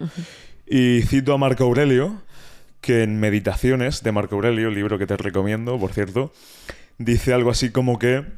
Mm, bueno, él lo dice en un lenguaje muy antiguo, pero como que no te puede dejar llevar por la emoción negativa de que la muerte es algo malo, porque debes de aceptarlo, es lo justo.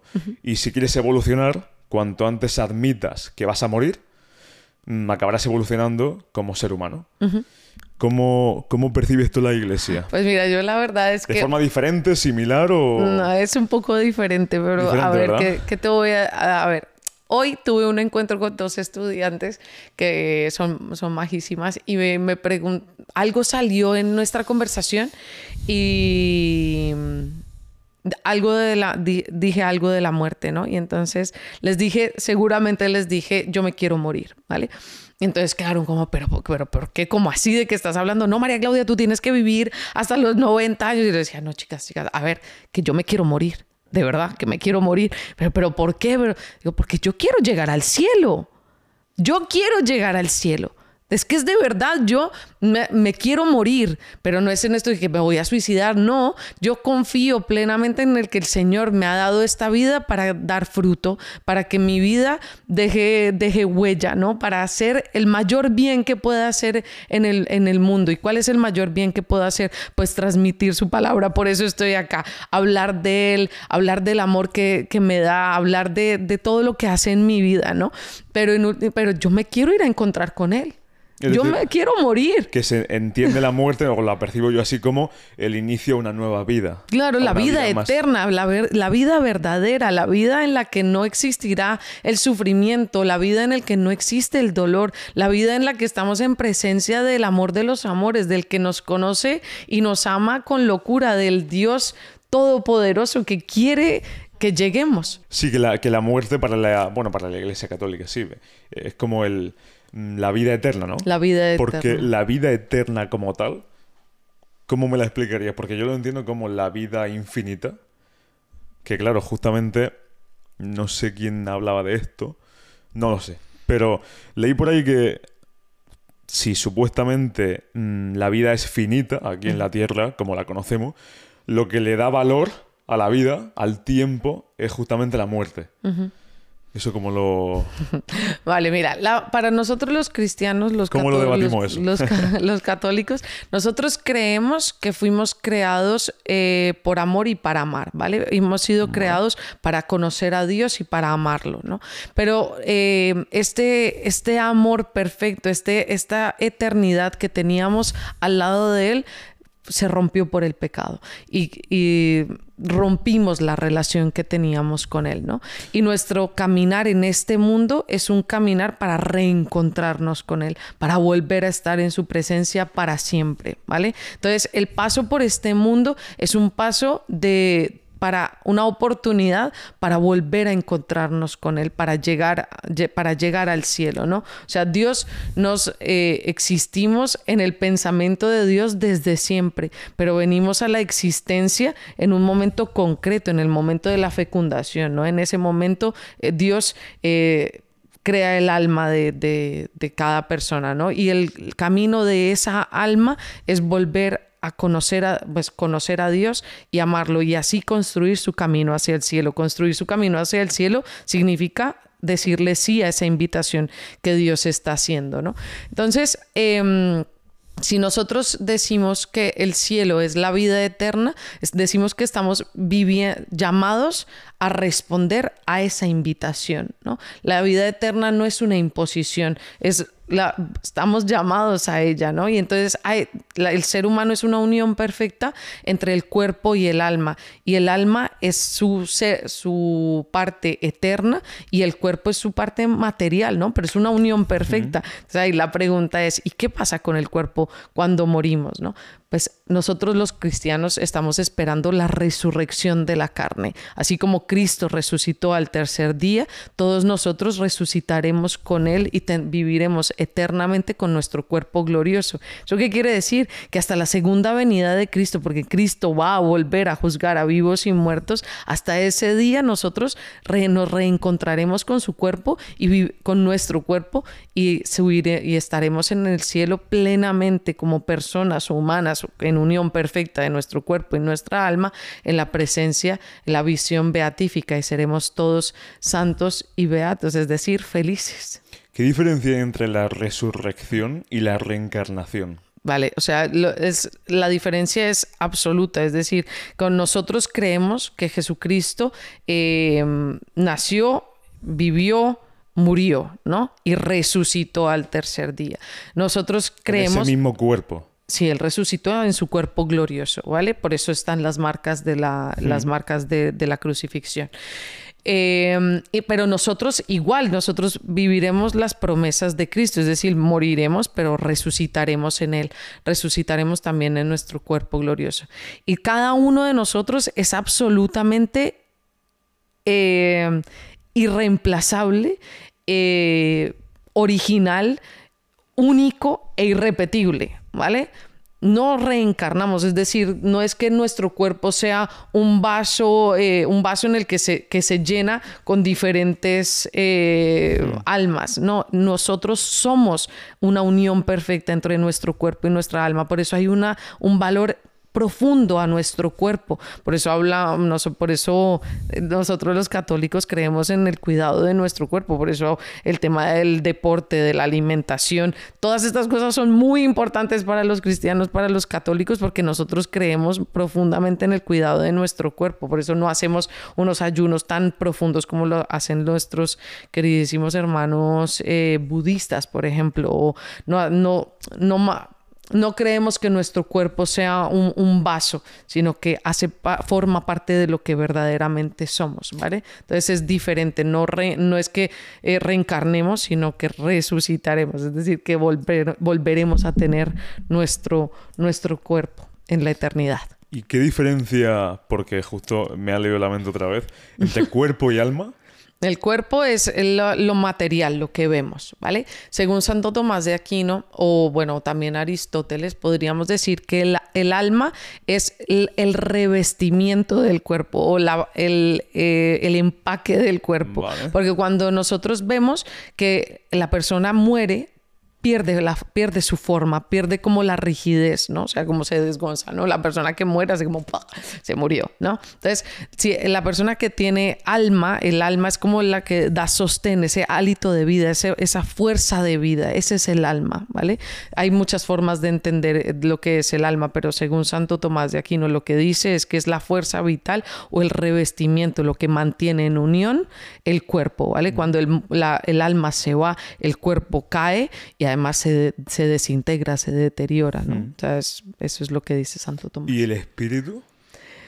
El espíritu es. Eh, nosotros hablamos. ¿Al alma, tal vez? ¿O no tiene nada que ver? Ah, es que podríamos decir que sí, pero eso no lo tengo, no, lo tengo muy claro eh, teológicamente, entonces me puedo equivocar. Pero nosotros hablamos del espíritu, el Espíritu Santo, ¿no? El Espíritu Santo es el santificador. Nosotros diríamos que el espíritu es aquel que nos une al, al espíritu de Dios y es ese, como esa relación en la gracia, de la vida de la gracia, que es la fuerza de, vida que Dios nos quiere dar a través de los sacramentos, ¿no? O sea, la gracia... conexión, tal vez. sí, es la, es la unión. Cuando tú estás en gracia, estás cerca de Dios. Cuando has perdido la gracia, pues estás lejos de Dios. Pero no es algo como que... no es un traje que se quita y que se pone, sino que es una relación, ¿no? Digamos, podríamos hablar de la gracia como, como una conversación. Como aquí estamos conversando, pues nuestra... La, la, presencia es fuerte, ¿no? Cuando yo me vaya, pues la presencia será débil, ¿no? habrá un recuerdo, tal. Esa es la gracia, permanecer cerca de Dios. ¿Y cómo permanecemos cerca de Dios? Pues a través de sus sacramentos, ¿no? A través de lo que Él nos da por medio de la iglesia. Y esa es la vida que Él nos quiere dar, que la podemos aceptar o no, pero es lo que Él nos quiere dar. Oye, y si percibieses la creación del mundo, si ahora mismo lo vieses, ¿cómo te imaginas ese momento? Momento inicial de la creación del mundo. ¿Cómo te lo imaginarías? Vale, pues la, verdad es que la fe católica no va en contra de la ciencia. Yo no sé si tú sabes que Georges Lemaitre era un sacerdote católico que fue el que planteó la, la, el Big Bang, ¿no? La teoría del Big Bang viene de un sacerdote católico, ¿no? Entonces la ciencia y la fe no son contrarias. Y yo, sí, la verdad es que el momento de la creación, o sea, yo me, me o sea, ya teológicamente, o más que todo, más que teológicamente, sino hablando de, una profunda relación con Dios, yo lo que creo es que Dios sonrió. Yo lo único que veo es que el, amor profundo de Dios y ese deseo de Dios de, de que, que, de, que existiéramos, ¿no? Y además como esa protección de Dios y ese cuidado de Dios, porque si es el Big Bang, pues ahí estuvo él, ¿no? Ahí estuvo él dando orden, porque una cosa hubiera sido milimétricamente diferente y no existiríamos, ¿no? O sea, hay un orden a todo lo que existe y yo veo la presencia de Dios en todo el proceso de la, de la creación de la humanidad. Para Él, para nosotros, mil años para Él es un segundo, ¿no? O sea, que en Él no existe el tiempo y el espacio. Yo lo único que veo es un amor profundo y un acompañamiento constante de Dios, de Dios del Todopoderoso en su creación. Oye, en la Iglesia Católica, el dinero, ¿cómo se percibe? ¿Se percibe como eh, bueno, malo? La riqueza, el ser millonario. Hace poco e, escuché una frase que me encantó y decía, los pobres eh, están en el mundo para recordar a los ricos lo, lo importante que es compartir. ¿no? Entonces, es decir, estamos todos en el, mismo mundo, compartimos absolutamente todo, compartimos el aire, o sea, es que el mismo COVID nos ha eh, enseñado o demostrado lo interconectados que estamos y lo imposible que es separarnos los unos de los otros. Y es el, eh, egoísmo del, del, ser humano el que ha llevado a que existan ricos y pobres y que estemos como tan separados los unos de los otros, pero eh, en últimas el dinero existe, está, ¿no? Y, hablamos, y Jesucristo habló de, él en la Sagrada Escritura, dar al César lo que es del César y a Dios lo que es de Dios, ¿no? Estamos en un mundo en el que la economía existe, estamos en un mundo en el que el dinero existe. ¿Qué es bueno o es malo? No creo que haya que tenga que decir si es bueno o malo. Lo que es bueno o malo es lo que hacemos con él. Lo que es bueno o malo es cómo lo percibimos. Lo que es bueno o malo es que lo que se vuelva una idolatría. ¿Cuál, ¿Qué es lo más importante en tu vida? ¿Qué es, ¿A qué es a lo que le das mayor importancia? ¿Al dinero? Pues es tu ídolo. Y ahí está el bien o el mal, porque cuando tú conviertes el dinero en tu ídolo, pues no lo vas a compartir, porque como Gollum dice, my precious. Mi tesoro.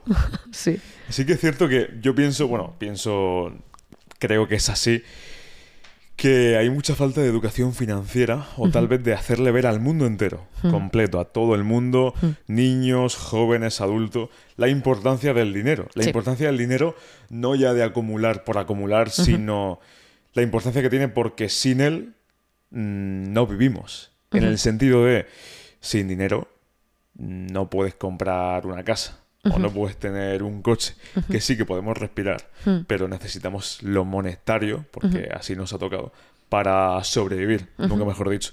Entonces yo pienso que si se enseñase, que para mí no interesa enseñar sobre dinero, esto es una cuestión más eh, personal, que hablan autores como Robert Kiyosaki, de libros como Padre Rico, Padre Pobre, que si se enseña sobre dinero, el sistema político y de poder que hay se desmontaría, porque entonces ciertas personas que ahora mismo están abajo, ¿no? En la clase social, empezarían a hacer dinero y todo el mundo se volvería rico, ¿no? Hablando mm. eh, así de forma rápida. Y eso supuestamente al sistema no le interesa. Pero yo pienso que todo el mundo, absolutamente todo el mundo, debería de educarse financieramente. Cómo comportarse con el dinero y cómo ganar dinero, porque es importante, nos guste más o menos. Y al final estamos en un mundo transaccional. El trueque, ¿no? Lo que hace 4.000, 5.000 años era un trueque, ahora mismo pues tenemos esas monedas, esos billetes, que no significan nada, nada más un intercambio.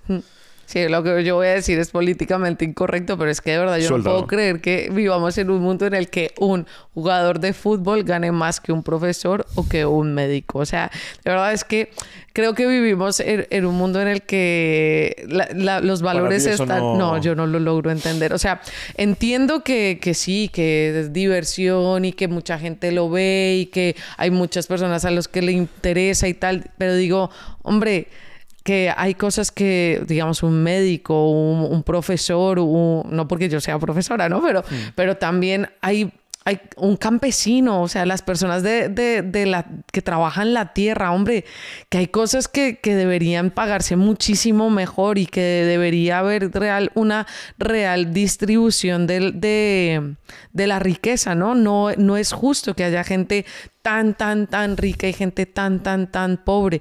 Pero el problema es eso, que hemos convertido el dinero en un ídolo y nadie lo quiere soltar. Es decir, las personas que tienen muchísimo dinero, pues aunque, bueno, hay, muchas personas que sí crean fundaciones y ayudan a muchísimas personas y, el, y en, al final de, de los tiempos, pues Dios verá eh, la bondad de sus corazones, ¿no? Pero, pero creo que estamos haciendo algo muy mal en este mundo y creo que tendremos que responder ante nuestros actos cuando seamos llevados a la presencia del Señor, sí. Es complejo ¿eh? el tema muy difícil, sí. del dinero. Muy difícil. Porque claro, se abren varios frentes a nivel moral. Hmm.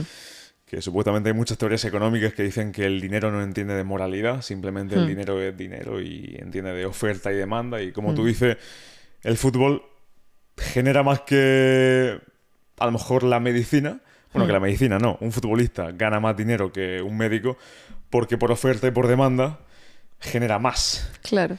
Pero eso es otro. Claro, es que vivimos. ¿eh? Sí, vivimos en un mundo en el que la filosofía se ha convertido yo quiero, yo puedo, yo hago.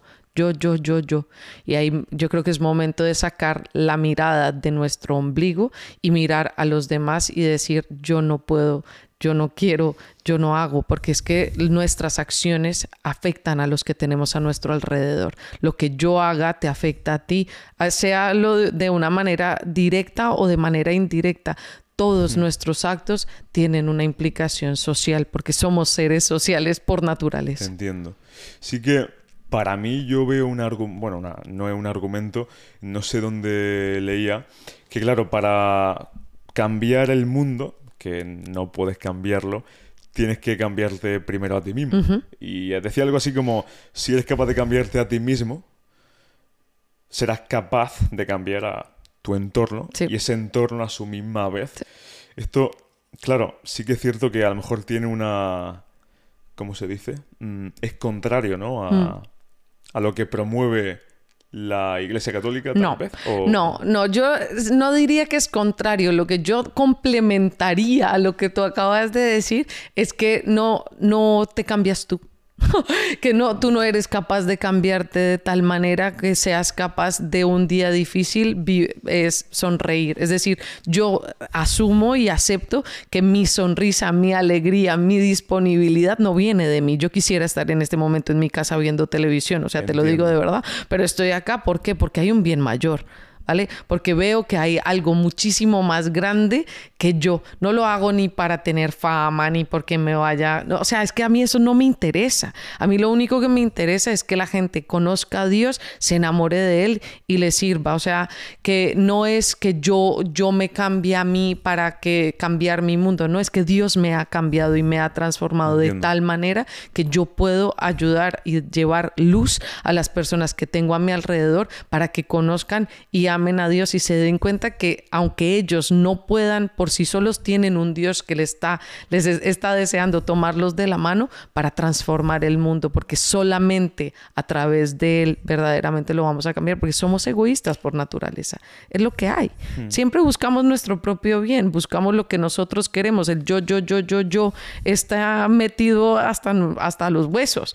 Pero ¿quién puede cambiarlo? Aquel que entregó su vida en la cruz por cada uno de nosotros. Por eso lo digo, la verdad es Dios. La verdad está fuera de nosotros, está fuera de, de, de, este, de este momento concreto, pero somos capaces de encontrarlo, ¿vale? Porque no, no es eh, yo construyo mi propia verdad, sino que la verdad ha sido revelada, la verdad ha sido entregada y encontramos la verdad en lo que existe, en la realidad. En, o sea, esa mesa es mesa a menos, o sea, aunque tú quieras decir que es silla y es verde, ¿vale? O sea, la, mm. esa es una verdad y es una verdad visible, ¿no? Eso está en, este mundo está yendo en contra de eso porque todos creemos que la verdad no la construimos. Es decir, hoy vivimos en un mundo en el que una mujer saludable puede decir yo soy un perro y lo dice y esa es su verdad. ¿Cómo le dices a ella que esa no es la verdad? ¿Vale? Mm. O sea, que no podemos simplemente decir que mi verdad yo me la construyo porque entonces estamos imposibilitando la capacidad de comunicarnos, porque nos comunicamos desde la verdad, nos comunicamos desde un realismo, nos comunicamos desde el ser en este mundo. Y si no podemos simplemente decir, no, no, no, cariño, que tú eres mujer y eres humana, o sea, que no eres un perro, o no poder decir, chico, esa es una mesa y es café, o sea, o un tipo de color el que tú eh, el nombre que le tengamos a ese, ese es café cierto café crema o caqui marrón, marrón. eso vale o sea si no podemos llegar a ciertos eh, a ciertas grados de verdad a ciertos sí. O sea por lo mínimos vale porque entonces estamos de, acabando y destruyendo el concepto de educación. No podríamos aprender no, sería innecesario ir a la universidad si cada uno se construye su propia verdad, porque entonces no existiría la forma en la que nos comunicamos, la forma en la que aprendemos, no podríamos. ¿Vale? Entonces, sí hay una verdad y sí hay una verdad que podemos, digamos que podemos construir, pero en últimas, decir que cada uno tiene su verdad nos, no, nos, nos imposibilita la relación. A pesar de que cada uno sí que tiene su experiencia. Claro, evidentemente, la experiencia sí es completamente subjetiva, pero la verdad no, la verdad es objetiva. Si nosotros vemos la mesa, está, es, existe, es objetivo. El significado de verdad, exactamente, no recuerdo ahora mismo, no, sé si tú te...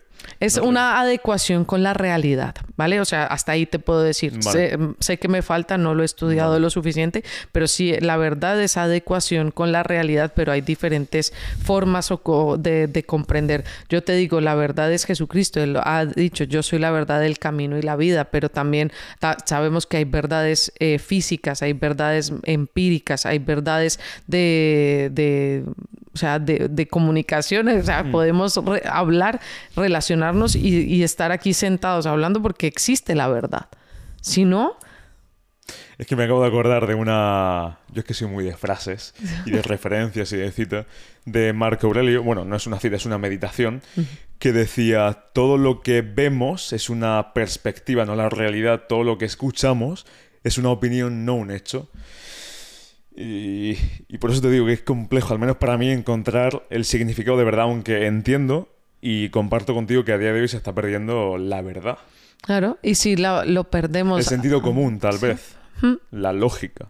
Sí, o sea, es que si no, si, sin si despreciamos la, verdad y no buscamos encontrarla, que es que para eso hemos sido creados, para buscar la verdad, el bien, para anhelar el bien, para desear la belleza, es que estamos creados para más que lo que este mundo nos está vendiendo. Estamos creados para, para muchísimo más y nos estamos quedando en espejismos, en, en cosas vacías. Nos estamos imposibilitando eh, llegar a donde hemos sido creados para llegar.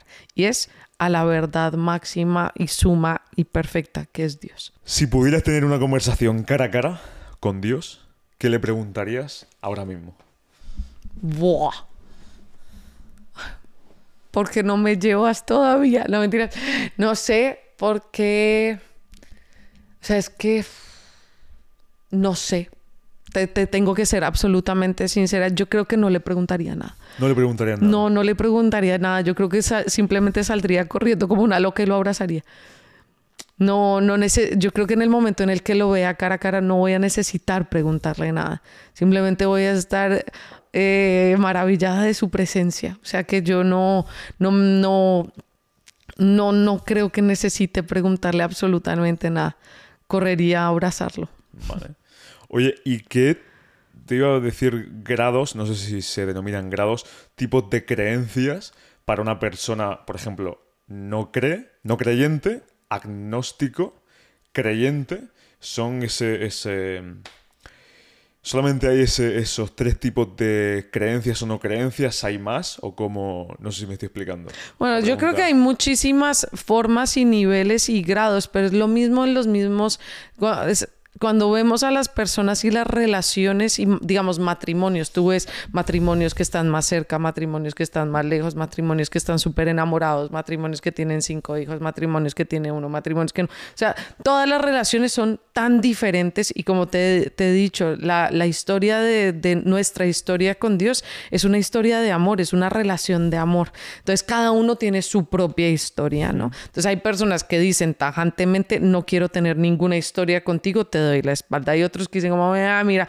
yo dudo de si estás o no estás, prefiero no pensar en ti. Hay otros que dicen como, bueno, pues mira, mis papás me hablaron de ti, entonces pues mira, de vez en cuando quizás tengo una relación contigo y habrá otros que dicen como, bueno, mira, te necesito en este momento, quiero tenerte cerca, entonces me compensa, pues mira, te invito a estar conmigo y hay otros que dirán, mira, es que te necesito y quiero estar contigo en cada momento, instante de mi vida y eso sería yo eh, y así estamos. Entonces, hay diferentes formas, niveles, claro que sí, hay diferentes relaciones y niveles, claro que sí, pero eh, lo que sí sabemos es que el amor de Dios es constante, es perfecto, es eterno y es para todos por igual, de manera personal a ti y a mí, nos ama con locura, a ti eh, personalmente y a mí personalmente. O sea, no es amor eh, en general, no es personal, es para Daniel, es para María Claudia, es para cual, la persona específica que nos esté escuchando.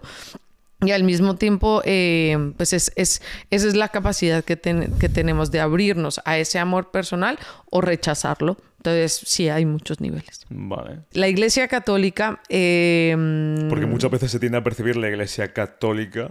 Con riqueza y como un negocio. Sí. Tal vez. Bueno, a ver, que la miseria y el pecado humano es, es constante en todos. O sea, todos somos capaces de hacer las cosas más horribles y somos capaces de hacer las cosas más buenas. Todos los que están aquí sentados son potencialmente asesinos y violadores. Hmm. Es verdad. O sea, que no es que eh, la persona eh, cae un día en el pecado como pluf, tropecé, violé a esta persona. Eh, no, has hecho un camino eh, en el que un día has tomado una decisión, has tomado otra, has tomado otra, has tomado otra, malas elecciones y finalmente terminas matando o violando a alguien eh, que eh, o sea, todos tenemos la potencialidad para llegar a hacer cosas terribles. Al mismo tiempo, somos capaces de hacer cosas maravillosas. Lo que pasa es que el camino a la perdición es un camino que va de bajada y es mucho más fácil llegar allá que el camino de la virtud, que es un camino muchísimo más eh, empinado, ¿no? Entonces, llevando este tema a la, a la riqueza, todos que queremos tener dinero, es que es cómodo, ¿no? Entonces, eh, la iglesia no es anacrónica, es decir, no está fuera del tiempo. O sea, cuando hablamos también de la violación de, de los curas violadores, ¿vale? Pues sí, es terrible, es durísimo, es súper complicado, pero es que hay papás que violan a sus hijos. Hay tíos que violan a sus sobrinos, hay primos que violan a sus primas, ¿vale? O sea, es que el tema de la violación no es una cuestión solamente de la iglesia, es una cuestión de la humanidad. ¿Y que, por qué se está dando esto? Yo el otro día vi las noticias y dije, por fin en un noticiero español dicen algo de verdad. Y estaba saliendo la noticia de que la pornografía está haciendo que las relaciones sexuales sean cada vez más violentas y están induciendo a la violencia en contra de las mujeres. ¿Y cuál es la mayor violencia? Pues la violación, ¿no? Que también se da en niños. Pero el toda la, la, concepción de una sexualidad desordenada está llevando a unos, a unas ya no hablemos de pecados, porque el pecado es un concepto religioso, a unos ataques a, la, a, las personas que tenemos eh, frente nuestro. Es decir, no somos capaces de mirarnos con, amor, no somos capaces de mirarnos como hermanos, no somos capaces de mirarnos como constructores de, este mundo en conjunto, sino que nos vemos y nos percibimos como personas con las que tenemos que luchar o, por la, eh, o sobre quienes tenemos que eh, tener poderío, ¿no? O sí, tenemos que, que superarlo al otro. Entonces, eso está en temas de, eh, económicos y también en temas sexuales. O sea, es que el pecado o lo, el mal que hacemos eh, abarca muchas esferas de nuestra vida. Entonces, que está presente en todos lados y en todos sitios y en toda la en todo el mundo tal vez. Y está presente en las relaciones, o sea, nosotros hacemos mal en las relaciones con los demás. Entonces, el dinero es bueno o malo, no es bueno ni malo. Lo bueno o malo es lo que hacemos con el dinero. Y el dinero en la iglesia, claro, o sea, está el Vaticano, están los cuadros, están las iglesias, ¿vale? Pero es que la iglesia es nuestra casa. Ay, sí, entonces, ¿por qué tengo que pagar para entrar a verlos eh, el no sé qué del Vaticano, chico? Porque es que eso hay que mantenerlo. Hmm. ¿No? Porque en la parroquia hay que dar dinero porque hay que pagar la calefacción, hay que pagar el agua, el cura tiene que comer, o sea que no es cuestión de por qué hay que dar dinero en la iglesia, porque es que es nuestra casa, porque es que la iglesia la construimos entre todos, por eso hay muchos lugares todavía acá en España que a mí eso me parece precioso que las iglesias las han construido las mismas comunidades. Entonces, no, es que mi dinero es mío, no, tu, tu dinero es para compartirlo con los demás. Y cuál es la forma más, si, si tuviéramos sacerdotes santos, que hay que pedir mucho por los sacerdotes y mucho por las personas que han entregado su vida a Dios, porque son los que son más atacados. ¿Dónde va a ir el enemigo a atacar? No va a ir a los prostíbulos y a los lugares donde se vende droga. Él ya tiene la batalla ganada. ¿Dónde está metido todo el tiempo? Pues en los conventos y en las casas con los curas, tratando de alejarlos del bien, de la verdad y de Dios. Entonces, por eso es por los que más hay que, que rezar, que hay curas que, que tienen problemas con el dinero, que sí, obviamente, que existen el Banco Vaticano y que ha habido temas de corrupción Obviamente, pero es que somos humanos. Claro, se nos juzga. El yin, y el yang. No, no es que sea el yin y el yang, es que el pecado existe, Pero el Dios es mucho más fuerte, ¿vale? El bien siempre será más. ¿no? Como tú dices. Sí, somos todos capaces. En potencia de... Todos somos capaces de hacer las cosas más horribles, pero también somos capaces de hacer las cosas más grandes. Y lo bueno es que tenemos a Dios a nuestro lado que nos está ayudando a hacerlo, ¿no? Entonces, que en la Iglesia Católica hay dinero, sí que hay corrupción, sí, que hay violadores, sí, pero también hay cosas muy buenas, sí, pero lo que pasa es que las cosas buenas no se muestran, que los milagros que siguen existiendo no se muestran. La vida de un Carlo Acutis, que es el, un beato este, de este siglo, o la vida de Chiara Corbera, o la vida de todos estos grandes santos que nos están dando testimonio de vida en este siglo. Eso no se cuenta, o lo que, lo que hacen se queda en silencio y pasa desapercibido. ¿Por qué? Porque el bien es como una atención, parece. Porque el bien es como una brisa. Hmm. El bien es suave, es dulce. El mal golpea y suena más. Y ya por último, y ya te dejo tranquila y que te vaya tranquilamente, para, para toda la gente que nos esté escuchando, que nos esté viendo, ¿qué le dirías o alguna recomendación, consejo, para que encuentre esa, no voy a llamarla virtud, pero sí que encuentre tal vez ese grado de felicidad?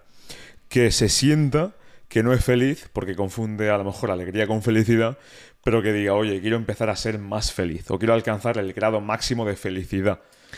Bueno, pues lo primero que les diría sería conócete a ti mismo.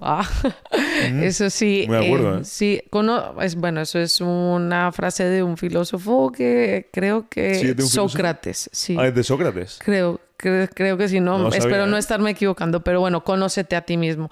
Mírate al espejo, reconoce eh, tus, tus bondades, reconoce en que eres bueno, eh, busca esa razón para tu estar aquí, para tus talentos, para qué has sido, para qué estás acá, ¿no? Todos tenemos una misión, todos tenemos una razón para estar en este mundo, todos tenemos eh, un motivo, porque es que tu vida es valiosa, tu vida es importante, tu vida vale la pena y cuando vale la pena, pues eh, descubre ¿Qué es eso que tú tienes que nadie más tiene? Y reconociéndolo, potencialo y llévalo al máximo, porque eso que tú tienes que los otros que las otras personas no tienen son tu regalo, tu don, eso que Dios ha puesto en ti, que no ha puesto en los demás y lo ha puesto en ti para que lo entregues a, la comunidad, a los que tienes a tu alrededor, porque siempre hay más felicidad y más alegría en el compartir, en el dar, en el ofrecer, en el servir a los demás, ¿vale? Eh, y, sirviendo eh, nos encontramos con Dios, ¿no? Entonces, ¿cuál es la felicidad máxima? Pues encontrarte con Dios, pero si todavía no lo has encontrado, pues búscalo. Si dices, no tengo fe, pues pídela. La fe también es un don que se pide día a día. Yo me acuerdo hace un tiempo una historia de una persona que se fue a donde un sacerdote así como, padre, es que yo no tengo fe, yo no creo en nada. Y el padre le dijo, mira, hagamos un ejercicio. Tú ve a la iglesia todos los días durante un mes. El primer día hasta en el último banco. El segundo, un banco más adelante. Y ve así cada día acercándote cada vez más al sagrario. Y vas a ver cómo poco a poco vas, se va a ir construyendo primero un, hábito, un buen hábito de ir a, visitar, a estar con Dios y ese estar con Él hace la diferencia y, y pídele siempre, Señor, dame fe, dame fe, dame fe. Yo quiero creer, quiero creer que tú estás aquí, quiero creer que estás conmigo, quiero, porque finalmente lo importante es querer creer. Si tú no quieres creer porque sabes que creer trae implicaciones, porque evidentemente creer no es simplemente decir, bueno, vale, yo creo. ¿Y, qué, ¿Y qué vas a hacer con ese que tú crees? Trae unas responsabilidades, trae unos sufrimientos, trae una, una coherencia de vida. Entonces, Tú decides si quieres creer. Y si quieres creer, pide el don de la fe. Y si te dan el don de la fe, pídele al Señor ser coherente porque no hay nada que le esté haciendo más daño a este mundo y más daño a las personas no creyentes que es el mal testimonio de las personas que dicen creer pero no viven como, como lo que deberían, ¿no? Entonces es un llamado a todos los cristianos, a todos los católicos, a ser coherentes con la fe, a vivir una fe verdadera desde lo más profundo del corazón y no simplemente porque tengo, porque me toca, por tradición, porque vive, porque simplemente hago lo que toca, sino que vivamos una vida enamorados de, del Señor y ya está. Vaya mensaje, ¿eh? Mm. me ha flipado. ¿Te gusta la conversación? Mucho, sí. ¿Sí? Sí. Te preguntaría tres mil cosas más, pero bueno, se nos termina el tiempo.